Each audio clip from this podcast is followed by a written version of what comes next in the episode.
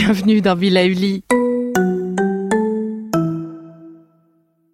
Avant de commencer cette nouvelle capsule bien-être, je souhaitais vous présenter notre partenaire.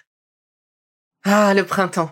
La saison, les fruits reviennent sur nos étals, un vrai bonheur. Et pour profiter de ces fruits toute l'année sans attendre, Materne a inventé les gourdes Pimpot en 1998. C'est fou, j'ai l'impression d'avoir toujours eu ces gourdes avec moi.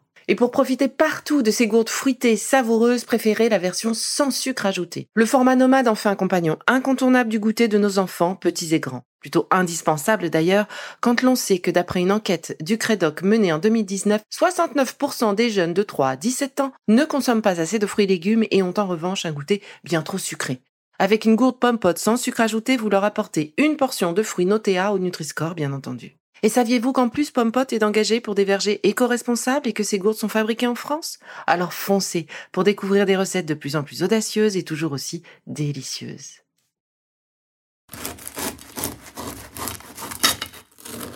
Bonjour, j'ai choisi aujourd'hui de vous parler de ma dernière discussion lors d'un dîner avec des amis.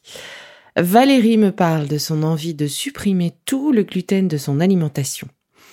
Hmm, petit rictus de mon côté, mais bon sang, pourquoi faire ça? Pourquoi se compliquer la vie comme ça? Est-ce qu'on n'a pas cette contrainte en ce moment, sérieusement? Et donc, ma première réponse à Valérie. Ah bon? Mais pourquoi? T'es atteinte de la maladie de cœliaque? Ah, voilà.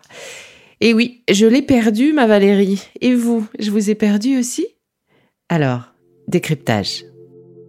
L'intolérance au gluten ou maladie de cœliaque est une maladie intestinale chronique et auto-immune. Elle entraîne notamment des symptômes digestifs très spécifiques qui nécessitent alors une éviction du gluten dans l'alimentation.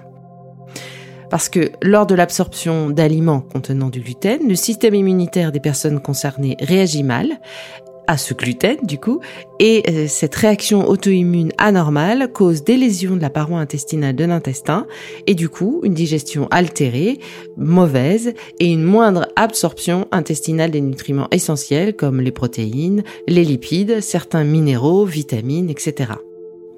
Et donc c'est là que le fameux jeu euh, trouve-moi, trouve-moi pas va pouvoir commencer. Bah oui, parce que s'il est facile de supprimer de son alimentation le blé, le blé dur, l'épeautre, etc., l'orge, le seigle et leurs dérivés, qui sont les principales sources de gluten, eh bien, il est bien moins simple de trouver ces ingrédients dans la longue liste des produits manufacturés. Mais alors, est-ce que nous sommes tous atteints de la maladie de cœliaque? Eh oui, c'est là la bonne question. Eh bien, pour être transparente, en Europe, États-Unis, Afrique du Nord, Moyen-Orient et Inde, la maladie de cœliaque toucherait de 0,7 à 2% de la population. Oui, vous avez bien entendu. Alors même si la fréquence peut être un peu sous-estimée en raison de la difficulté de diagnostic et des nombreux asymptomatiques, on est quand même bien loin de ce que les rayons veulent nous faire croire avec la flambée des produits sans gluten. Produits qui d'ailleurs sont très chers. On se demande pourquoi et on se demande si on nous manipulerait pas un petit peu. Alors oui, quand même, je voulais vous rappeler que si la cause exacte de l'intolérance au gluten reste inconnue, elle serait quand même surtout d'origine immunitaire, avec une réaction auto-immune, donc en lien avec une prédisposition génétique. Et 95% des personnes intolérantes au gluten sont porteuses d'un ou deux de gènes spécifiques. Et je crois qu'il est aussi important de préciser que, bizarrement, 20% des individus qui possèdent ces gènes concernés par l'intolérance, eh bien finalement ne présentent aucun symptôme d'intolérance au gluten. Bref, je vous laisse réfléchir à tout ça.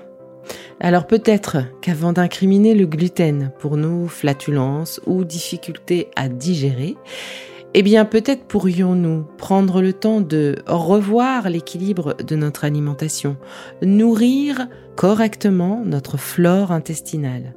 Et oui, notre flore intestinale, je le rappelle, c'est quand même la première barrière immunitaire, c'est ce qui va nous permettre de nous sentir bien, elle est quand même le symbole de notre santé et de notre bien-être. Et donc peut-être que la suppression du gluten n'est pas la réponse. Encore une fois, il vaut mieux en parler à votre diététicien, à votre nutritionniste. Pensez à faire le point réellement de votre alimentation et de son équilibre global. Et après, seulement, peut-être, on pourra imaginer pour votre bien-être et votre santé la suppression du gluten si vous faites partie de ces 0,7 à 2% de la population intolérant au gluten. Bon, c'est fini pour aujourd'hui, mais on se retrouve très vite, c'est promis, pour la suite du programme Be Lively. Si ce que j'ai fait vous plaît, continuez de le noter et abonnez-vous pour ne louper aucun de mes futurs programmes. Et entre chaque podcast, vous pouvez aussi me retrouver sur mon compte Instagram, at Life, parce que la vie se vaut d'être vibrante.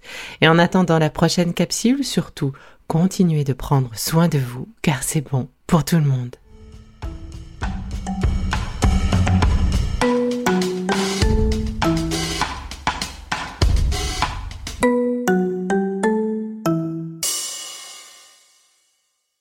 le contenu que vous venez d'écouter n'est pas un dispositif médical et ne peut pas se substituer à l'avis d'un médecin basé sur votre situation personnelle. En cas de doute, consultez votre médecin.